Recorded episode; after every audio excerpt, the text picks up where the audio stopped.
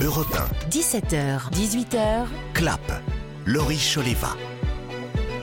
Bonjour à tous, ravi de vous retrouver sur Europe 1 pour se réchauffer tous ensemble devant de bons films. Ici, vous êtes dans le chalet de Clap et on va parler cinéma pendant une heure.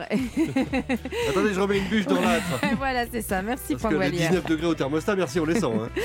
Alors en première partie d'émission, nous balayerons l'actualité du cinéma, euh, très largement dominée par l'excitation ambiante à l'occasion de la sortie prochaine d'Avatar 2. Didier Alouche nous livrera bien sûr son JT d'Hollywood et puis à 17h20, un vent de fraîcheur va envahir ce studio puisque je reçois l'actrice réalisatrice canadienne Charlotte Lebon à l'occasion de la sortie de Falcon Lake, son premier long métrage. Enfin, ils sont à mes côtés, vous venez de l'entendre, Franck Vallière bien emmitouflé et Sophie Rosemont. Bonjour à tous les deux. Bonjour Laurie. Bonjour. Alors, en dernière partie d'émission, on fera un petit tour d'horizon des sorties salles. Il y a énormément de choses cette Ouais. semaine. C'est On ne sait même plus où donner de la tête. Enfin, c'est-à-dire que j'en perds mes mots. Il y a vraiment des très bons films. Bon, est-ce que vous avez eu des coups de cœur? Ah oui, Les Bonnes Étoiles De Coréda. Coréda. Ouais. Maestro est très bien aussi. Nos frangins, Mhm. c'est super frangins. aussi. Vous avez Falcon tout aimé Lake, Falcon Ah oui, là. Il y a- il y a des films qu'on a détestés, mais on n'en parlera pas. Bah, Vous êtes bien gentil. Bon, bah tout ça, ce sera en dernière partie d'émission. Voilà pour le programme de Clap qui commence maintenant. Europe 1, 17h, 18h, Clap.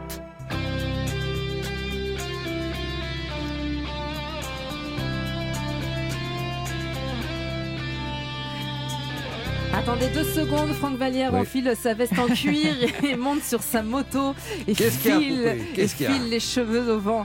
Non mais cette musique me met tellement de bonne humeur. Vous l'avez reconnue évidemment, on l'adore, c'est celle de Top Gun. Et si on démarre avec ce son aujourd'hui, c'est parce que Top Gun Maverick, le film de tous les records, hein, 6,6 millions de spectateurs rien qu'en France, sort au cinéma pour une ultime semaine d'exploitation. C'est votre dernière chance de découvrir euh, cette nouvelle aventure de Tom Cruise alias Maverick dans les airs sur grand écran avant de pouvoir le voir, Franck, sur Canal. Eh oui. C'est pas vrai. Mais Eh c'est ben, déjà là- Noël. C'est la magie de la nouvelle chronologie des médias. Six mois seulement après la sortie au cinéma, on peut le découvrir sur Canal+.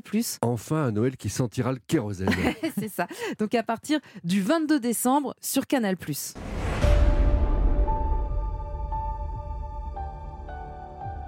Capitaine de vaisseau Pete Maverick Mitchell. Je vais être franc. Vous n'étiez pas mon premier choix. Et c'est reparti. On va devoir se battre, comme aucun pilote ne l'a fait avant nous. Même pas lui. Voilà, donc si vous voulez voir ou revoir Top Gun Maverick au cinéma, c'est cette semaine. À la télévision, c'est à partir du 22 décembre sur Canal+. Je sens comme un voile devant les yeux. Justement, Et, et parfois des douleurs de tête. Et j'ai quelquefois des maux de cœur. Il me prend parfois des lassitudes par tous les membres. le poumon, Et quelquefois j'ai des douleurs dans le ventre comme si c'était des coliques. le poumon. C'est un extrait du Malade imaginaire au théâtre avec Guillaume Gallienne. Alors, si je vous passe cet extrait, c'est parce que dans l'actualité du cinéma, le comédien et ex-directeur du festival d'Avignon, Olivier Pi, a démarré lundi le tournage du film Le Molière imaginaire. C'est un film qui reviendra sur les dernières heures de Molière le 17 février 1673 sur la scène du Palais Royal alors qu'il interprétait le malade imaginaire. Et pour incarner donc le célèbre dramaturge et ainsi succéder euh, notamment à Philippe Cobert, Robert Wilson ou plus récemment Romain Duris, Olivier Pi a fait appel. Laurent Lafitte, évidemment. Bravo Sophie, Évidemment. notre pensionnaire Qui de la comédie française. On a hâte de voir si le deuxième, troisième et énième degré de la fille transparaît dans cette version-là. Et Oh, Molière, c'est tellement en plus irrévérencieux, piquant. Ça, il va être parfait Lafitte dedans. Je n'attends que ça. intemporel. On a hâte. Et alors, en plus, aux côtés de Laurent Lafitte, on retrouvera Jeanne Balibar ou encore dans le rôle de la femme de Molière, Amande Béjart, Stécie Martin, qu'on a pu voir récemment dans Le Redoutable de Michel Azanavicius ou encore dans Amant de Nicole Garcia. En tout cas, donc, Laurent Lafitte en Molière, on a hâte de découvrir ça. En parlant d'avoir hâte cette semaine, un mot est sur toutes les lèvres. Lequel Je vous le donne en mille? Lapin. Avatar. Lapin. Ouais. À quoi vous pensiez Ah Franck moi, ben, j'ai très envie de me taper un petit rable de lapin. qui est complètement fou. Ça se passe pas très bien hein, dans sa tête, hein, faut l'excuser. Bon, en tout cas, cette semaine, un mot est sur toutes les lèvres. Et oui, c'est bien Avatar, euh, Sophie, 13 ans après la sortie du premier volet. Les Navis s'apprêtent à faire leur grand retour dans les salles de cinéma, enfin, hein, parce que j'ai quand même l'impression que Avatar, on vit avec C'était Avatar 2. l'Arlésienne, hein. Ouais, C'était c'est ça. l'Arlésienne, mais là, ça y est, c'est là. On ne sait pas, ben ça y est, c'est maintenant, c'est imminent. Je rappelle hein, le chef-d'œuvre de James Cameron, cette aventure épique qui nous plonge dans les profondeurs euh, de Pandora à la découverte de lieux et cette fois donc de personnages inédits. Eh bien, donc là, parce qu'il y a pas mal de, rumeurs, on est très peu à avoir vu Avatar. hein. À quelques jours de la sortie du film euh, Avatar 2, donc La Voix de l'eau, le chanteur The Weeknd confirme avoir participé à la bande originale du film. Il a posté en fait le logo d'Avatar sur Instagram avec un très court extrait de la chanson.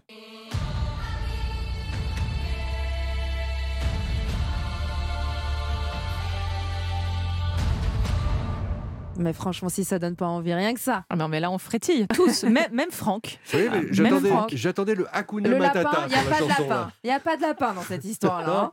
hein. Bon. Et puis dans la foulée, il faut savoir que le producteur John Lando lui a souhaité la bienvenue dans la famille Avatar. Donc il a vraiment confirmé sa participation avec une photo où ils posent tous les deux dans les coulisses de l'enregistrement. faut savoir que c'est pas la première fois que The Weeknd fait une incursion dans le monde du cinéma. Il avait signé la bande originale de 50 nuances de Grey. Euh, il a signé également euh, la bande originale du premier volet de Black Panther avec euh, son duo avec Kendrick Lamar. Et puis il avait chanté dans un album hommage à la série à succès Game of Thrones, ma série préférée. Voilà, je, je fais cette petite parenthèse. Donc on a vraiment hâte. hein. Je pense que tous les ingrédients seront là pour que les gens aillent voir euh, Avatar euh, au cinéma. Et puis soyez au rendez-vous de Clap samedi prochain puisqu'on en parlera Jusqu'à très 19h. longuement. Jusqu'à 19h. Jusqu'à 19h. Ah oui, ça, ça dure 3h30 Avatar. hein. Ouais, Oui, ouais. très long. D'accord, voilà. Mais on l'aura tous vu la semaine prochaine, donc on vous dira, je pense, tout le bien qu'on pense de ce film. On retrouve maintenant celui qui a tous les scoops les plus inédits d'Hollywood. C'est bien sûr Didier Alouche. Europe 1, Clap, le JT d'Hollywood. Didier Alouche. Salut Laurie, salut à tous. La sélection du festival de Sundance, le rendez-vous du cinéma indépendant, est tombée et une Française va faire le voyage dans l'Utah.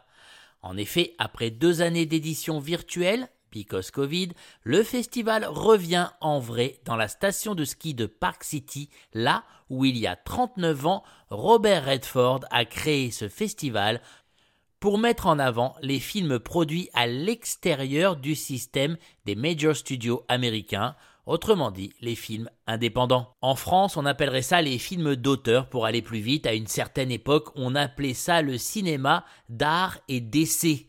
Sundance revêt aujourd'hui plus que jamais une importance capitale puisque les fameux studios n'essayent plus grand chose ces temps-ci. Nous sommes à une époque où il faut du sûr, de la rentabilité certaine pour ces énormes boîtes de production. L'originalité, il faut donc aller la chercher ailleurs, dans le cinéma indépendant, à Sundance donc. Sundance 2023 présentera donc du 19 au 29 janvier prochain plus de 100 films de tout genre réalisés par des auteurs souvent jeunes et de partout. Pour Sundance, l'indépendance n'a aucune frontière. Il y aura donc du cinéma français dans le festival et parmi les films présentés, on pourra voir Les Enfants des Autres de Rebecca Zlotowski qui est l'un des films les plus attendus de Sundance pour les cinéphiles américains. Rebecca commence à avoir une petite cote en Amérique et la première projection outre-Atlantique de ce que beaucoup considèrent comme son meilleur film, ce sera à Sundance. Rebecca Zlotowski y sera et nous aussi, on vous racontera tout ça, c'est promis. Merci beaucoup Didier et on aime beaucoup Rebecca Zlotowski, donc on pense à vous. 17h, 18h, clap, Laurie Choleva sur Europe 1. Merci d'être au rendez-vous de Clap sur Europe 1 et j'ai le plaisir cette semaine pour notre grand entretien de recevoir Charlotte Lebon pour son premier long métrage en tant que réalisatrice. Bonjour Charlotte. Bonjour. Alors Charlotte, je suis ravie de vous recevoir. On va parler de Falcon Lake, votre premier film en tant que réalisatrice. C'est l'histoire de Bastien, un adolescent français qui arrive un été avec ses parents au Québec, un endroit que vous connaissez bien, on va en parler. Chez des amis de la famille, il a bientôt 14 ans, un petit frère un peu encombrant et dans cette maison qu'il partage avec tout ce joli monde, il y a Chloé. Chloé, elle est plus âgée, elle est plus libre, elle est très à l'aise avec son âge, avec son corps. Alors forcément, lors de cet été au bord du lac, eh bien, il y a une partie de l'enfance de Bastien qui va disparaître. T'as quel âge, là, Bastien? J'ai euh, 13 ans, mais j'ai bientôt 14. C'est vrai qu'il y a pas le fantôme ici? J'y crois pas trop, donc. Tu m'as suivi ou quoi? Même peut-être. Tu viens? T'es pas seule, là. Il y aura toujours ton fantôme. J'aime beaucoup cette bande-annonce hein, qui est aussi envoûtante que le film. Et cette phrase qu'on vient d'entendre dans la bande-annonce, Charlotte, j'ai 13 ans, mais bientôt 14. C'est tellement important hein, à ce moment-là. Les, les- Ah les oui. mois comptent. C'est ça, parce que c'est vraiment un film hein, sur, euh, sur la sortie de l'adolescence. C'est un film de sensation. Avant de parler de ce projet, déjà, quels sont vos souvenirs à vous d'adolescence? Euh, alors moi, mes souvenirs, et je, évidemment, j'ai l'impression de me répéter beaucoup, mais, mais c'est la vérité, donc je n'ai pas le choix. Euh, mon adolescence, elle n'était pas euh, particulièrement joyeuse, en fait. Je, je pense que c'est un moment assez charnière où, où on essaie de, de se bâtir et on essaie de, de se construire au travers du, du regard des autres. Et, et lorsqu'on n'arrive pas à se trouver au travers de ce regard, en fait, ben, on se sent très très seul. Et je crois que c'était mon cas parce que socialement, j'arrivais pas à me trouver. Je, je changeais de groupe constamment. J'avais l'impression de pas être suffisamment intéressante ou c'était eux qui n'étaient pas suffisamment intéressants. Je sais pas, mais ça m'a fait vivre beaucoup de solitude. Et je pense que quand j'ai eu euh, 16 ans, qui est à peu près l'âge de Chloé, euh, euh, en fait, je pense que j'ai j'ai frôlé euh, la dépression. C'est-à-dire que je, je- juste l'idée d'aller à l'école me faisait trembler et je suppliais ma mère de ne pas y aller. Et c'est vrai que ce sont des âges où il y a énormément de, de souffrance et souvent on n'arrive pas à, à l'exprimer. Donc c'est- bien aussi de, de parler de tout ça. Alors vous, êtes, vous étiez plutôt Chloé ou Bastien? Moi, je suis vraiment, je, je suis vraiment les deux. Je pense que c'était important. Je pouvais pas faire autrement, en tout cas pour un premier film, de, de, de me déverser moi personnellement dans chacun de mes personnages. Alors, on va en parler du, du projet. Comment est-ce que ce projet est arrivé à vous? Je crois que c'est une bande dessinée que Ouais. Jalil Lesper vous a mis entre les mains, c'est ça? Exact, ouais, c'est Jalil qui me l'a tendu. Il m'a dit Lisa, je crois que ça pourrait faire un bon premier long métrage. Et, euh, et moi, j'avais entendu que, que pour faire un premier film, euh, il valait toujours mieux écrire sur quelque chose qu'on connaît. Donc, euh, effectivement, les premiers émois, l'adolescence, l'éveil sexuel, c'est quelque chose que j'ai évidemment traversé et que, que je, je sentais que je pouvais posséder le sujet et en faire quelque chose de concret. Donc, je pense que c'est. Et c'est aussi la fin de la BD qui jette un voile un peu plus dense et un peu plus morbide en fait sur toute l'histoire qui à la base pouvait juste avoir l'air d'une espèce de chronique d'apprentissage un peu banale mais en fait la fin donne une espèce de, de dramaturgie en fait qui me plaisait vraiment beaucoup et que je sentais qui était exploitable au cinéma Puis il y a un côté aussi, euh, Charlotte Lebon, dans, dans ce film, hein, Falcon Lake, il y a un côté aussi, euh, euh, il y a- une histoire de fantôme, il y a un côté thriller, film de genre aussi. Vous, vous surfez, vous vous amusez avec ça.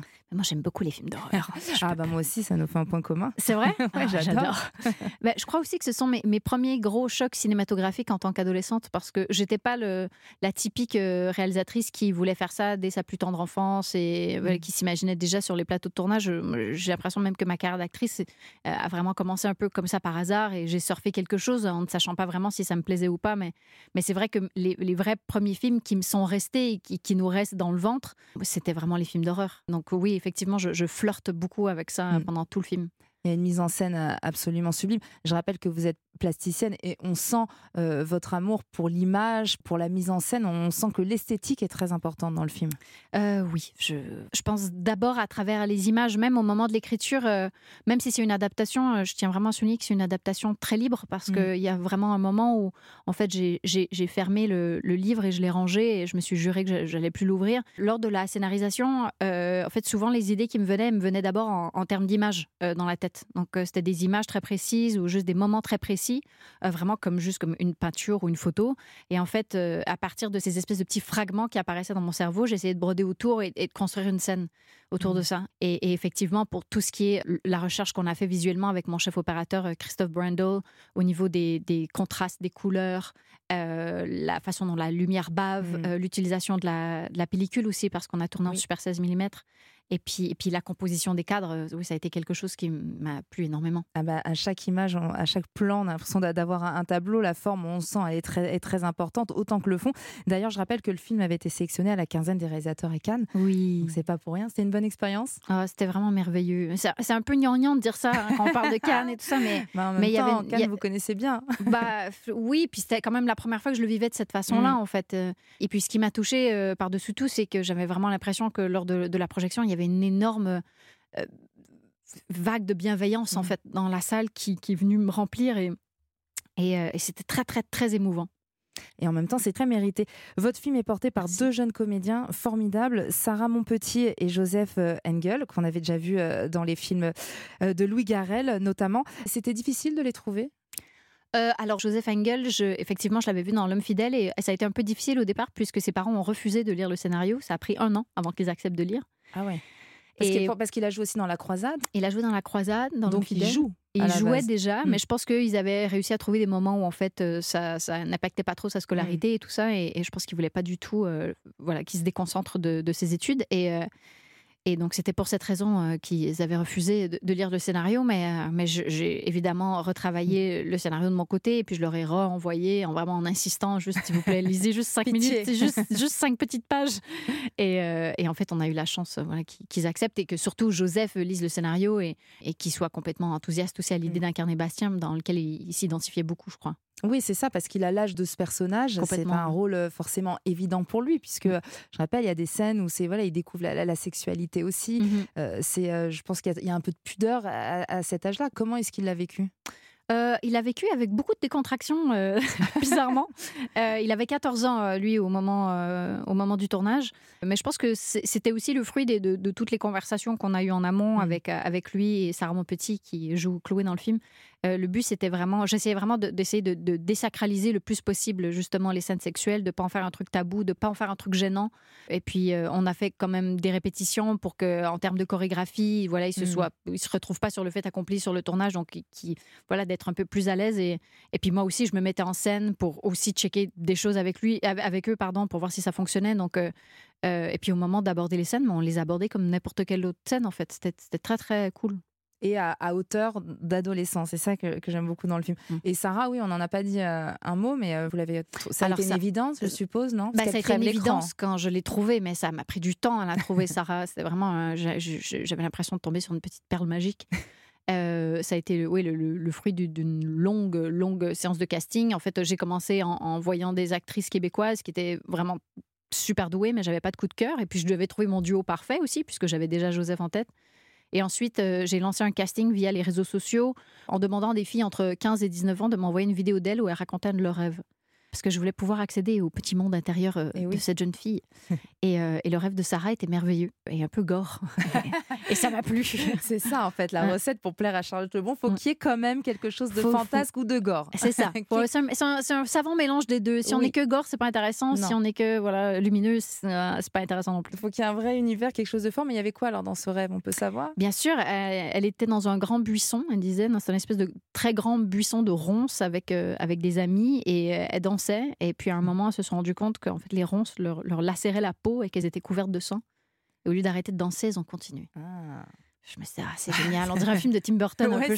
c'est merveilleux. Je veux absolument que cette personne soit dans mon film. Il y a quelque chose aussi de, de mélancolique hein, dans ce film. On assiste un peu à, à- oui, à ce temps révolu de l'enfance, de, de l'adolescence. C'est un sentiment que, que vous avez vécu aussi? Vous êtes mélancolique? Ouais, je crois que je suis mélancolique. Mais ça, c'est pas juste dû à mon adolescence. Je crois que c'est juste une nature. Euh, c'est que pour moi, la mélancolie, c'est un, espèce- c'est un truc qui est à, che- à cheval en- entre l'ombre et la lumière. Euh, Il y a quelque chose. Et puis la mélancolie, c'est pas la nostalgie non plus. La, nostalgie, c'est vraiment une espèce de sentiment de, de joie quand on pense à des, à des souvenirs passés. Euh, la mélancolie, c'est un état, j'ai l'impression, qui peut nous accompagner tout le temps. Et, et ça peut être dû à plein de choses. Mais, mais moi, en tout cas, je- j'essaie de l'entretenir, je crois. Euh, parce que je pense que c'est une source d'inspiration un, un peu infinie. Oui, c'est vrai. Mm. Le, le film, il peut aussi être vu comme un conte, comme une fable? Euh, ouais, il n'y a pas trop de faits ni de trucs un Non, peu mais en même temps, mais on a quand même l'impression que. c'est peut-être la forêt qui donne ce, Un peu, oui, ce lac ambiance, aussi. Ce lac, ouais, peut-être, dans lequel se cachent peut-être des fantômes ou des monstres, on ne sait pas trop quoi. C'est ça. Ouais, forcément, peut-être, ouais. Peut-être que je flirte peut l'interpréter à sa façon. hein. Ouais, je flirte avec le thriller, le film d'horreur et le conte. Ça fait beaucoup de choses. Pour le prochain, vous avez déjà une idée? Tout à fait, ouais. Ce serait quoi un, un film d'horreur? Ouais. Hmm. Ouais, je crois que je vais y aller là. Ah, franchement. Ouais. Et on en a besoin. Et Bah, généralement, on est très fort hein, pour euh, faire des films de genre. Bah, en France, ça, oui, Ouais. là, les nouvelles voix qui arrivent, euh, Oui. Julia Ducournau, euh, même Sébastien Marnier, je trouve aussi qu'il est très fort en genre et tout ça. Je, je, je pense qu'on n'est pas, on a, on a une petite place à prendre, tranquille. Ah bah oui, allez-y, hein, Charlotte. Mais j'y vais, j'y vais. On Ah, je vous le promets. On vous attend. Comment vous étiez sur le tournage en tant que réalisatrice? Euh, J'étais bien flippée, euh, mais en même temps, euh, ouais, je, non, j'oscillais, je, j'oscillais entre la flip et la sérénité. Je pense qu'il y avait vraiment des moments où je savais qu'on tenait quelque chose de bien, et puis il y a d'autres moments où je questionnais absolument tous mes choix. Donc, euh, euh, vraiment, c'est un mélange de tout. Parfois, c'était très organisé, parfois, c'est un peu chaotique, et puis on essaie de trouver notre chemin à travers tout ça. Quel est le plus beau compliment, Charlotte Lebon, qu'on puisse vous faire sur Falcon Lake? Qui est, je le rappelle, en salle actuellement? Bah, le plus beau compliment, je pense que ce, ce serait qu'on a hâte de voir euh, ce que je vais proposer plus tard, peut-être. Non, je sais pas. En vrai, en vrai ce, qui- ce qui me plaît beaucoup, ce qui me touche euh, pour l'instant dans les retours que j'ai pu recevoir du film, c'est que j'ai l'impression que le film, il- lorsqu'il plaît, c'est comme s'il ouvrait une petite porte euh, dans le cœur des gens. Et, Mm. Les gens qui me disent que le film reste avec eux et les hante, justement, comme cette légende de fantôme dans mon film, je me dis que j'ai peut-être réussi quelque chose et je trouve ça joli. Et là, le film est sorti mercredi, donc vous devez être soulagé. Ça y est, il appartient au public. Oui, c'est c'est un Bon. mélange de. Oui. C'est un smoothie d'émotions. euh, Je, n'arrive pas à identifier exactement ce que c'est. mais, euh, mais oui, il y a quelque chose de, oui, qui est de l'ordre du soulagement parce qu'enfin. hein, il... Il appartient aux autres. Est-ce que vous avez eu du mal d'ailleurs à lâcher le bébé? Ah, mais complètement, c'est terrible. c'est vraiment terrible. Mais bon, ça Bon. fait partie du, du game. hein. Bah oui, je vais devoir m'y habituer hein, si je veux faire ce métier. Mais rassurez-vous, hein, on va en prendre soin de ce film qu'on aime beaucoup. Alors Charlotte, si je vous demande votre première grande émotion au cinéma Alors, ma première grande émotion au cinéma, c'est définitivement euh, la mort du cheval Artax Eh oui. euh, dans les marécages de la mélancolie dans le film euh, Never Ending Story. Ouais, L'histoire sans fin. euh, ouais, l'histoire sans fin. euh, donc le, le cheval d'Atriou, euh, qui voilà, qui va se faire happer par la mélancolie justement, mais lui va sombrer du plutôt du côté sombre de, de la mélancolie. Et, et cette scène, elle est, elle est mais terrible. euh, Mm. Elle est euh, déchirante. Et je me rappelle, j'étais très très fan de ce film, mais à chaque fois que cette scène arrivait, je, je me cachais derrière mon mon sofa parce que je l'ai vu plusieurs ça. fois évidemment Mais et à ce moment je me On disais je- je- je- après, on anticipe. c'était insupportable de tristesse Artax, tu t'enfonces Fais un effort Retourne-toi Vite, retourne-toi Lutte contre la tristesse Artax Je t'en prie Te laisse pas envahir par la mélancolie des marécages. Tu dois essayer Tu dois y arriver. Pour moi. Tu es mon ami. Je t'aime C'est horrible. ça me donne envie de chialer juste le sens Moi aussi, c'est ce que j'allais dire. C'est là où on voit la puissance de cette scène Ouais. et le traumatisme si on le voit finalement trop jeune, parce que c'est vrai que c'est un film pour enfants, Ouais. mais cette scène est quand même, euh, elle est terrible cette scène. Mais après, c'est peut-être bien aussi. Je trouve parfois que aujourd'hui les films pour enfants, ils sont peut-être un peu trop lisses. En fait, on essaie d'éviter les choses de la vie qui Mhm. sont effectivement parfois euh, bah, la perte, le deuil, euh, le fait de passer aussi. à autre chose et, et de, de faire face à des, à des, des événements traumatiques, mais qui ensuite nous transforment. hein, Parce Mhm. qu'après ça, Atriou va être un combattant encore plus puissant, même sans Artax. Mhm. Donc, euh, mais c'est vrai que l'idée de, de laisser partir quelqu'un qu'on aime, c'est terrible. C'est terrible. C'est terrible. Surtout quand on est enfant et qu'on n'est pas du tout préparé à ça, là, bien comme, sûr. Il lui, comme il lui dit dans l'extrait. Mm. Et les marécages de la mélancolie. Mais c'est quand même sublime ce film. Mais ce film, il est sublime. C'est Mhm. quand même l'histoire euh, d'un monde où, en fait, euh, les- le monde imaginaire est en train d'imploser puisque les gens ont cessé de rêver. Ouais. Ce qui est quand même, parfois, on pourrait se dire que c'est en train d'arriver aussi en ce moment. Il faudrait pas, mais bon. Faudrait pas, vrai. mais c'est un film qui est sorti dans les années 80 C'est- et j'imagine faisait dingue. écho à ce Mm. moment-là. Et puis on le sortirait aujourd'hui et ça ferait écho également. Donc, euh, Un film de Wolfgang Peterson. Très très joli film que vous pouvez donc euh, montrer à vos enfants, mais en, voilà, en les encadrant au moment de, de cette scène assez terrible. Charlotte Lebon, si je vous demande votre séance de cinéma la plus dingue. Euh, alors, c'était définitivement euh, Get Out euh, de Jordan Peele dans un cinéma à Los Angeles qui s'appelle le ArcLight, qui a fermé, je pense, depuis la pandémie, malheureusement. Mais, mais je, je crois que j'ai jamais vu une scène aussi, aussi impliquée, en fait, dans un film. J'avais l'impression qu'on était presque dans, dans une, une espèce de un show d'humour ou de, ou de comédie. Je sais pas, il y avait quelque chose où, en fait, les gens criaient, les gens applaudissaient, les gens parlaient pendant la séance. Et, c'est- et je pense que dans n'importe quelle autre situation, ça aurait pu m'énerver. Mais en fait, le film était tellement jouissif Mm. pour tous ces égards-là que, que, en fait, euh, c'était c'était comme une expérience interactive. C'était vraiment, c'était fou. Bah, surtout qu'avec Get Out, il, vraiment, il a installé un, un style, quoi, Jordan Peele. Et c'est vrai que le, le film était tellement différent de ce qu'on a vu avant. Ouais. Non, moi, je- J'imagine, ouais, la, la réaction de la salle, ça devait Mais être fort. C'est un film qui est quand même, euh, en tout cas, le- l'idée de la vengeance, c'est quand Mm. même un film qui est absolument parfait. C'est-à-dire qu'à la fin, on a vraiment, on en a vraiment pour notre argent. quoi. C'est vraiment vrai. extrêmement satisfaisant. C'est vrai, il faut absolument que vous regardiez Get Out. Tire-toi. Excuse-moi. Logan. Tire-toi. Oh Tire-toi. Calme-toi Non. Calme, c'est bon. Dégage, dégage Allez, faut le garder Arrête Ouais, toujours beaucoup de cris hein, Oui, dans bon, les extraits films d'horreur. hein. Il y a aussi des moments très flottants où il se passe, où il y a beaucoup de silence et c'est encore plus flippant d'ailleurs dans le film. Il est très fort là-dedans. C'est vraiment un film oui, d'atmosphère.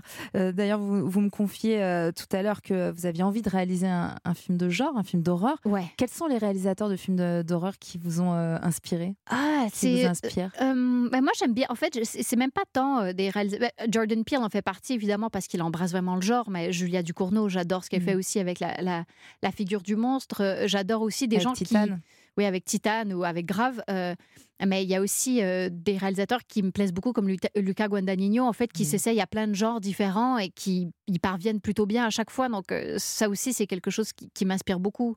Là, par exemple, les, les films qui m'intéressent, c'est le- L'échelle de Jacob. Je ne sais pas Mhm. si vous voyez, de Adrian Lynn. sûr.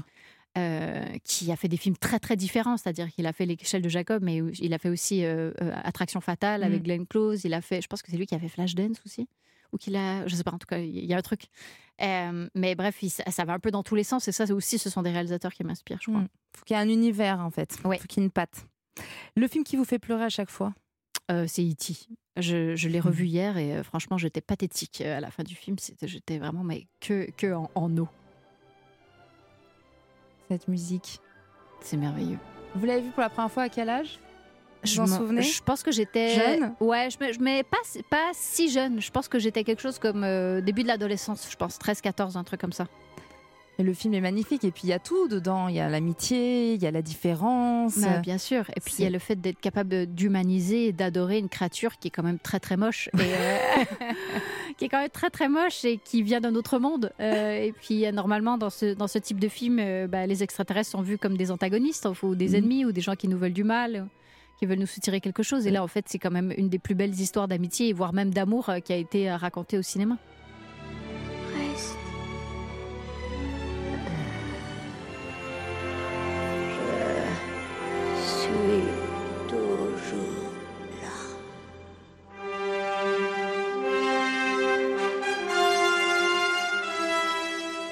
Finalement, ça passe en français. Ça passe.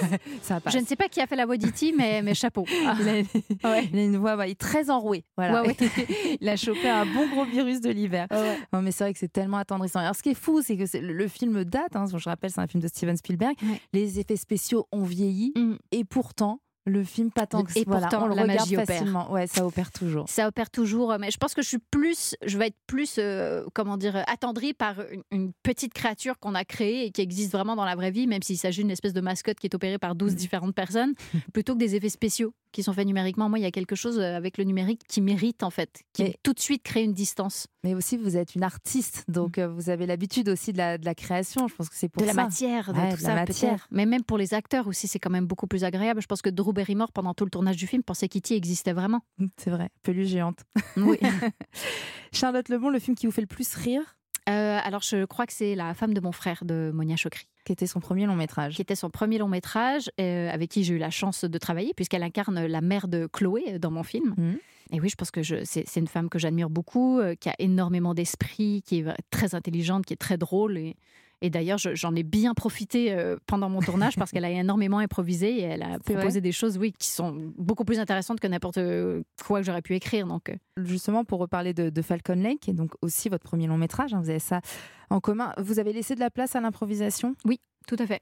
Alors, il y avait des scènes qui étaient très écrites euh, et auxquelles je tenais vraiment, mais, mais il y avait beaucoup de scènes aussi qui me permettaient de pouvoir jouer avec l'improvisation, c'est-à-dire que je donnais quand même des points de rencontre à mes acteurs, mais entre ces points de rencontre, ils, de- ils pouvaient faire ce qu'ils voulaient. Et, euh, et les scènes aussi, lorsqu'il y a beaucoup d'adolescents autour d'eux, euh, je voulais que ce soit très, très vivant, je voulais Mhm. qu'ils puissent utiliser leurs leurs mots, je voulais qu'ils aient pas peur de... de- parce qu'au cinéma, souvent, on a peur de, de parler euh, l'un par-dessus l'autre, parce qu'après ça, au son, c'est compliqué, mais moi, je voulais vraiment qu'on qu'on ne pense pas à ça, en fait. que ce soit vrai, mais vous êtes vous-même actrice, et c'est ça souvent, hein, les, les- les actrices ou acteurs qui sont aussi réalisateurs, ils savent aussi comment diriger parce qu'ils savent comment eux, ils ont envie d'être dirigés. Oui, c'est vrai que j'avoue, euh, j'ai évité toutes les choses qui ne m'ont pas plu quand j'étais actrice. Ça, c'est ça, c'est une évidence. On souffre beaucoup sur un tournage? Bah, ça dépend avec qui on travaille. Mais ça oui, peut arriver. Parfois non. Voilà. Euh, votre bande originale de film préférée? Alors, c'est euh, Girl Interrupted de Michael Dana. Oui, le film s'appelle Une vie volée. Une vie volée, en ouais. français. C'est génial. Qui est une adaptation d'un roman euh, d'une femme qui s'appelle Susanna Kaysen, euh, qui en fait, euh, à l'époque, dans les années 60, euh, a été diagnostiquée avec euh, bah, une dépression, sauf qu'à cette époque, la dépression, ça n'existait pas vraiment, puisqu'elle venait de faire une tentative de suicide. Donc, elle a été internée pendant un an dans un asile avec, avec des gens qui souffraient de problèmes mentaux, alors qu'elle, pas du tout. Elle était simplement dépressive. euh, et je ne sais pas pourquoi, euh, très très longtemps, et encore aujourd'hui, je pense que les, les- tous les films qui se passent dans les asiles psychiatriques euh, m'obsèdent. Donc, euh, Vol au-dessus de Coucou, Girl Interrupted, ce sont des films qui, qui m'accompagnent depuis longtemps. Et, euh, et je pense qu'il y a un vrai, vrai sentiment de solitude euh, dans ce film qui me plaisait beaucoup et qui sans doute euh, me faisait penser un peu à, à mes propres sentiments quand j'étais adolescente, parce qu'il est sorti quand j'étais ado. Et je l'écoute un peu comme la, la bande sonore de ma vie, quoi. Mais la bande originale du film est géniale. Ouais, elle est super. Chaque musique est magnifique. ouais, ouais, elle est super cette, cette bande originale. Donc votre prochain film, hein, j'essaye de rassembler les pièces du puzzle. hein, vous nous avez confiance ce sera un film de genre. Oui. Vous êtes obsédé par les asiles. Peut-être Ouais. que ça se passera dans un asile. Non, ça ne se passera pas celui-ci. Euh, Peut-être un autre. Non, non, en fait, euh, mon prochain film sera librement inspiré de, de l'histoire d'un de mes amis qui a vécu dans un appartement hanté pendant trois mois D'accord. dans la ville de Québec. Donc encore le- la thématique du fantôme, Ouais. de l'esprit. Sauf que là, on va y aller là. À fond. Là, là, Là, on va ce y aller sera peut-être fond. des démons là, on sait pas trop. Bon, bah génial, on a hâte de voir. Si vous ne deviez garder, Charlotte Lebon, qu'un seul film de votre filmographie, Bah, du coup, ce serait Falcon Lake. Hein. Eh J'ai oui. j'ai pas choix. C'est pas juste parce que je fais la promo. hein. C'est- C'est vraiment sincèrement ce que je pense. Euh, c'est un film qui, qui me ressemble énormément. C'est un film qui est extrêmement personnel. Donc, euh, euh, je n'ai rien fait dans ma filmographie qui puisse être aussi proche de moi que Falcon Lake. oui, j'allais dire Iris, je, je pense que c'est quand même assez. Non, on est vraiment très, très éloigné, loin de oui, voilà. Non, mais j'ai juste pas trop me baigner en fait. Pourquoi? Ben. euh, quand j'étais petit, j'ai fait me noyer donc euh, voilà. Pareil que c'est le fun, on aurait noyé. Ah bon? C'est quand t'es dans l'eau, puis que tu retiens ta respiration, tes poumons se contractent. Puis dès que t'en peux plus, que t'inspires, tes poumons se remplissent d'eau. Puis il paraît que c'est hyper agréable. Bah merde, j'ai raté ça. On l'adore ce, ce personnage, mais elle le malmène quand même, hein, ce petit Bastien, le pauvre. Bah, ça, c'est le début du film. transi d'amour. C'est la, la première scène où ils discutent, donc euh, oui. évidemment, il je pense qu'elle jouit un petit peu de cet ascendant qu'elle a sur Mm. lui euh, dû euh, aux trois ans d'écart qu'ils ont. Donc, euh, Elle je le pense titille, elle le titille elle beaucoup. le titille, elle aime bien lui faire peur, euh, comme lui aime bien faire peur à son petit frère. Donc, et je, oui, c'est- le début. Après, j'aimais bien l'idée qu'elle soit un défi en fait Mm. euh, pour lui, que ça, ça allait pas être facile. C'était pas que c'était pas une jeune fille qui se donnait facilement. Donc c'est pour ça. Non, c'est très très très joli et très sincère et c'est c'est très agréable de voir ces deux jeunes acteurs qui jouent au chat et à la souris. Et puis ça nous fait repenser à notre propre adolescence. Je rappelle donc que Falcon Lake est en ce moment au cinéma. Merci beaucoup Charlotte Lebon. Je vous en prie. 17h, 18h, clap, Laurie Choleva sur Europe 1. Et vous êtes toujours à l'écoute de Clap, ça c'est une bonne nouvelle, ça me fait bien plaisir. Merci d'être avec nous. On va maintenant parler des sorties de la semaine. Au programme aujourd'hui, l'adaptation au cinéma d'une affaire qui a bouleversé la France, mais aussi un duo père-fils grinçant, un road trip familial inattendu et des jeunes acteurs aussi difficiles qu'attachants. Enfin, pour les enfants, on ne les oublie pas, on parlera du Chapeauté 2. À mes côtés depuis le début de cette émission, Franck Vallière et Sophie Rosemont. On est là. Et on va commencer, j'espère bien. Toujours. Je vous kidnappe de toute façon, j'ai verrouillé la porte du studio. Alors on va commencer par le box-office de la semaine. Une fréquentation assez calme hein, cette semaine. On était pourtant sur une bonne lancée, mais toujours à la première place. Une idée? Euh, Black Panther encore Black oui, bah, Panther, à mon avis Ouais, pour, la dernière semaine, hein, avec Ouais, l'arrivée ouais. d'Avatar. Ça commence à bien faire. hein. Eh, Black Panther, le super-héros euh, Marvel, toujours leader, mais petit leader. hein, 240 000 spectateurs supplémentaires qui n'ont permis de franchir la barre des 3 millions d'entrées et de Mmh. devenir le cinquième plus gros succès de l'année. Mais je pense qu'ils espéraient quand même encore mieux. À la deuxième place, ça nous fait bien plaisir puisque nous recevions José Garcia samedi dernier. Le Torrent a totalisé 153 920 fans. Ah oui, tiens C'est donc. pas mal, Un hein drame pour une fois, ok, d'accord. Et enfin, on retrouve sur le podium pour la huitième semaine consécutive. À votre avis? Novembre? Non. Kylian Mbappé? exceptionnelle. Hein? Une Ah, femme- Simone Ah bah Simone, Ah bah bien ouais. sûr, mais qui a, quasi- qui a dépassé les 2 millions d'entrées ou qui Eh va les oui, 2 dépasser. 150 000 tickets vendus, 125 000 entrées euh, juste cette semaine. Donc comme quoi, il y a un très très bon bouche à oreille, il y a quelque chose de très beau euh, qui se passe autour euh, de ce film. Pourquoi pas euh, 300 000 entrées d'ici la fin du mois pour dépasser les 2 430 000 entrées de Qu'est-ce qu'on a fait en bon Dieu? Et ainsi, le film deviendrait le plus gros succès français de l'année. J'ai consulté Tout un marabout qui m'a dit que si Simone cartonnait, on passait en demi-finale Eh. ce soir. Donc euh, Oh moi là. je dis ça. euh, Trop de, bonnes nouvelles. hein. Ne soyons pas superstitieux, on attend de voir, mais en tout cas. On demande que ça. Alors avant de commencer euh, ce tour d'horizon des, des sorties salles, Sophie, vous vouliez nous parler rapidement de Falcon Lake, puisque Charlotte Lebon était là il y a quelques instants, et vous avez adoré son premier long métrage. Oui, c'est un très beau euh, teen movie, mais assez fantomatique, très profond, assez existentiel également. C'est d'ailleurs le mot d'ordre, hein, je crois, des sorties de cette semaine. Et euh, les paysages sont vraiment sublimes. Ça donne envie euh, d'aller tout de suite là maintenant au Canada, même si on a très froid, n'est-ce pas, Franck Mais justement, c'est ça qu'il y, a- il y a beaucoup de charme à aller au Canada et à se faire mal en ayant très très froid. On commence. euh, bah c'est vrai. D'accord. Eh Vous bah oui. des clubs très spéciaux quand même. Non, mais moi, attendez. Moi, on j'aime, toi, Franck, on pense j'aime aller au Canada en mitouflé pour sentir cette, cette ambiance. Et il y a des lapins. Il y a des lapins. donc Laurie. voilà, Bah peut-être voilà, que Franck, Franck. sera content. Ah bon? Je croyais qu'avec des caribous.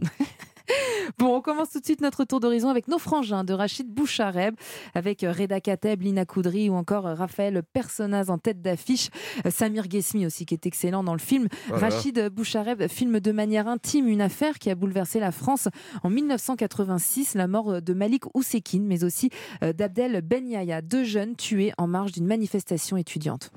Je vous appelle au sujet de mon frère, Malik Oussekine. Le gamin s'appelait Abdel. Il sait pas que son fils est mort.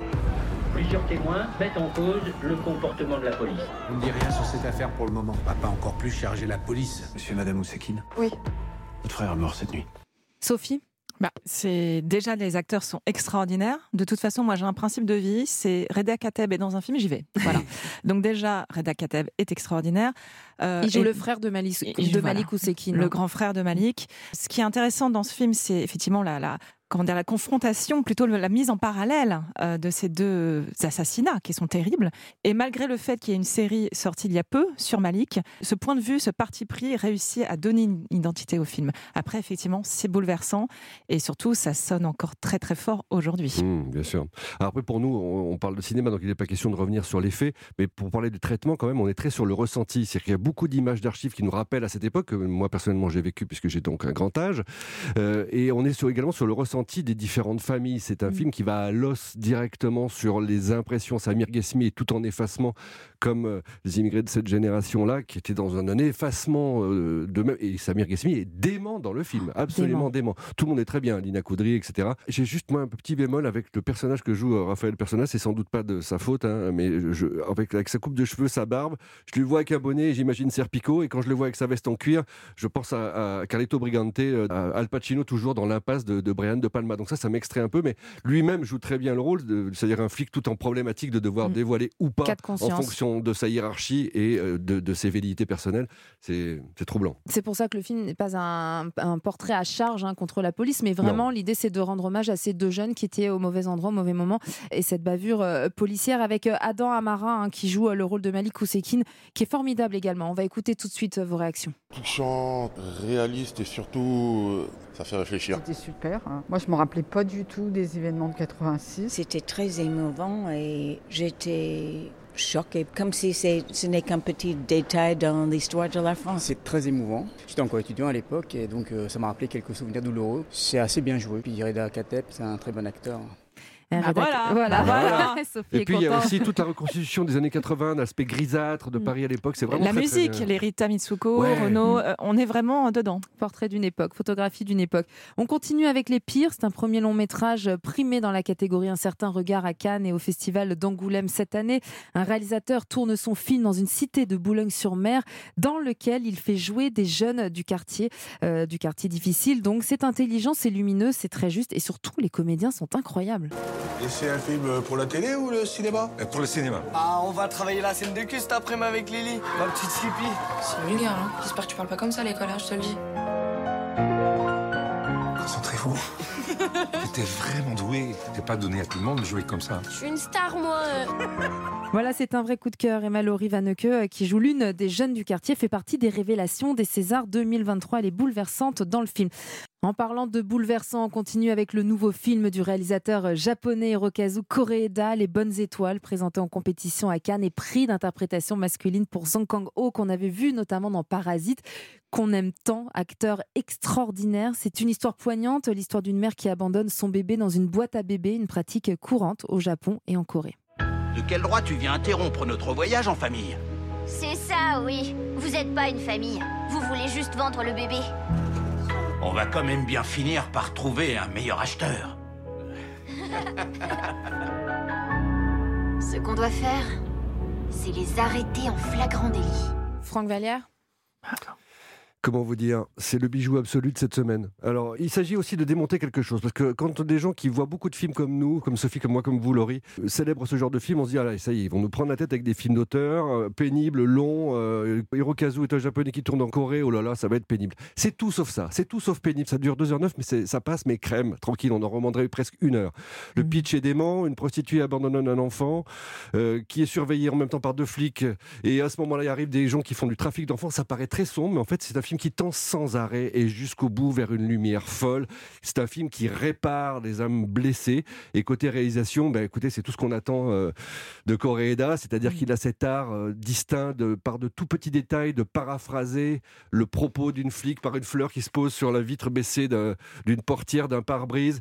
Le film, alors j'ai une fascination pour Magnolia de Paul Thomas Anderson. Le film répond à Paul Thomas Anderson au travers d'une séquence, au travers d'une chanson d'Aimé Mann qui est utilisée dans le film de Paul Thomas Anderson et au cours d'une discussion par téléphone avec une des flics qui surveille tous ces gens-là.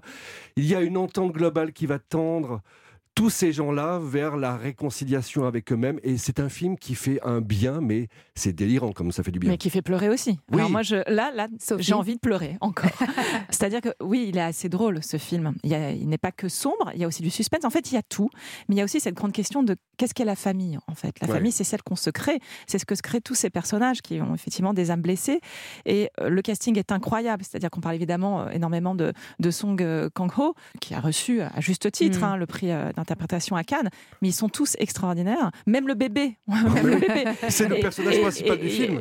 voilà. Et- il y a aussi cette scène assez folle qui est une déclaration d'amour en haut d'une Mm. grande roue et où le, le garçon, à un moment donné, cache les yeux de la fille et ce bras qui se découpe sur ce ciel, c'est sublime. Il y, a- il y avait aussi toujours, comme toujours chez Koreeda, à la fois quelque chose de réaliste et quelque chose de pictural. Et quand les deux se rencontrent, c'est évidemment euh, magnifique. La magie opère, on va. Il il faut dire quand même, si vous avez aimé Little Miss Sunshine, ça n'a pas grand-chose à voir sur le traitement. Oui, j'étais en train de me dire, dans- mais que raconte Franck Vallière Mais dans le, dans le fonctionnement, il y a un trip en vanne avec tous ces gens qui doivent se réconcilier d'abord avec eux-mêmes avant d'aller vers les autres, qui est juste super. Vous êtes dithyrambique, c'est un gros coup de cœur, on l'a compris. On parle maintenant de Maestro, Pierre Arditi, Yvan Attal, son père et fils, tous deux chefs d'orchestre de renommée internationale, mais surtout rivaux. Et alors la goutte d'eau, c'est un quiproquo puisque le père, joué par Pierre Arditi, se fait appeler pour diriger la Scala de Milan. C'est son rêve ultime, alors qu'en réalité, il y a eu erreur de casting. Il pensait appeler le fils. Et Yvan Attal va devoir annoncer cela à son père. Choix cornélien, briser le rêve du père ou renoncer lui-même à l'un de ses rêves. Oui. C'est passé quelque chose d'extraordinaire. On me propose la Scala. Mais non. Non, mais c'est génial ça, bravo. Je suis content pour toi. On a un problème. Ce n'est pas au bon Dumas que j'ai proposé le poste. Mon assistante s'est trompée, elle a appelé votre père au lieu de vous appeler vous. C'est une blague. Sophie Rosemont. Alors, ça part d'un malentendu euh, quant au casting. Le casting, en revanche, est incroyable. Pierre Mm. Arditi, Yvan Attal sont vraiment au sommet. Euh, Il y a des très, très, très belles scènes de musique classique. Anne Gravoin a orchestré tout ça, hein, d'ailleurs. Elle a dirigé la musique. Euh, après, je trouve que le film est un petit peu long. Il aurait gagné à être un- plus ramassé, car euh, bah, il met beaucoup de temps à parler euh, Yvan Attal à son père. Euh, le fond de musique classique, on aime beaucoup. Et puis également des personnages féminins qui sont très bons. Hein. Miu Miu, Caroline Anglade ou encore Pascal Arbillot, qui est l'ex-femme de Bruno Chiche, le réalisateur. Et des femmes ont un rôle. Ah oui, donc mise en abîme. Mise en abîme. On n'en vous en dit pas plus, mais mise en abîme. Exactement. Non, moi, j'aimerais juste vous parler du travail de- du chef opérateur qui est Denis Rouden, qui est un habitué du travail, euh, de- notamment du côté d'Olivier Marchal, qui a fait un travail sur le cuivre, sur l'or, qui est exceptionnel, je trouve. Et c'est marrant parce que la façon dont tu l'annonces, euh, le pitch, c'est un pitch de comédie. Et pourtant, Mhm. Chiche arrive à en faire un drame. Certes, qui empruntera à plein de choses parce que tout semble guider vers le fait qu'on puisse deviner très facilement quels sont les tenants et les aboutissants de cette histoire. Sauf que il y a quelque chose qu'on n'aura pas prévu. C'est vrai. Et ça, c'est assez malin Bah, d'avoir c'est dit- vraiment un film sur la transmission et sur, euh, Ouais, sur la passion. Et qui, et, euh, qui, comme dans le cinéma de genre, n'hésite pas à paraphraser certains films. Il y a du Sur mes lèvres d'Audiard, Mm. euh, ça paraphrase Whiplash grave. Euh, il y a plein de petites choses comme ça éparses. Et au final, ça fonctionne. C'est du cinéma populaire qui fonctionne super bien. Très joli film. On va écouter vos réactions. Ouais, vraiment un film très émouvant. Les histoires de père et fils me touchent toujours. Puis vraiment, le, le casting est formidable. On croit qu'Attal et Arditi sont vraiment père et fils. C'est beau. Film euh, gentillet, il faut aimer la musique. Les paroles sont inexistantes, tout se joue sur les visages. Donc ça va un petit peu, mais bon, ça fait beaucoup sur une heure et demie. Très touchant, c'est très beau, la musique est magnifique. Un beau film à voir. Et on voulait terminer avec un film pour vos enfants parce qu'il en faut pour tous les goûts et tous les âges, surtout dans Clap. C'est la sortie du Chapeauté 2, le célèbre chat à l'accent espagnol, si vous le voyez en version originale, puisque c'est Antonio Banderas qui double le Chapeauté. Le voici donc revenu pour une toute nouvelle aventure. Attention, il a utilisé 8 vies sur ses 9 vies. Ah, le con Et il s'en veut Et il s'en veut Ils m'ont retrouvé. Boucle d'or et les trois ours, famille des mafieux Excusez-moi, ma chère. On est à la recherche du célèbre chapeauté, vous savez peut-être où il est. Roule, Perrault Chaque fois qu'on fait équipe, ça part en vrille. Fais-moi confiance. Tu trouves ça mignon? Sophie Trop mignon et en même temps trop existentialiste. On en revient, même dans le chapeauté 2, il s'agit de ça. Et il se rend compte que oui, bah, il, a, il a vraiment euh, usé euh, à tort et à travers de ses vies et qu'il faut vivre pleinement. Et que la vie est précieuse. Et que la vie est très précieuse. Et il y a ce personnage de la mort qui évoque un peu euh, celui de la mort dans la première partie de La Cité de la Peur, pour ceux qui s'en souviennent, qui traînent avec la faucille. Oui. Voilà. Euh, c'est vraiment drôle, c'est assez bouleversant. Euh, c'est un très bon dessin animé à voir en famille. Eh bien, on va écouter les réactions à la sortie des séances du Chapeauté. C'est le chaboté. Les zinzins comme moi. J'ai eu peur quand le, quand le loup il était là. C'est trop bien. Euh, J'ai bien aimé. Le chapeauté. Il a vu beaucoup d'aventures et c'était très bien. J'avais vu le 1, le 2 aussi, c'est parfait. C'est génial. Le loup, c'est la mort. Qu'est-ce que c'est c'est vrai? Oui, c'est la mort dans le Qu'est-ce film que c'est mignon. Merci beaucoup Sophie Rosemont d'avoir été avec nous et Franck Vallière. C'est déjà la fin de ce clap. Aujourd'hui, je vous rappelle que je recevais Charlotte Lebon pour parler de son premier film en tant que réalisatrice, Falcon Lake, que vous pouvez découvrir en salle. En attendant, je vous laisse en compagnie de Pierre de Villeneuve pour Europe Soir. Et puis surtout, Bon allez match aussi. Ah, pardon, moi. Ah oui, Ah oui, non, bon, j'ai- excuse-moi. allez au cinéma. Ah, c'est vrai. Bon match. j'ai oublié. Vive la France. À la semaine prochaine et très bon week-end à vous à l'écoute d'Europe 17h, 18h, clap. Laurie Choleva sur Europe 1.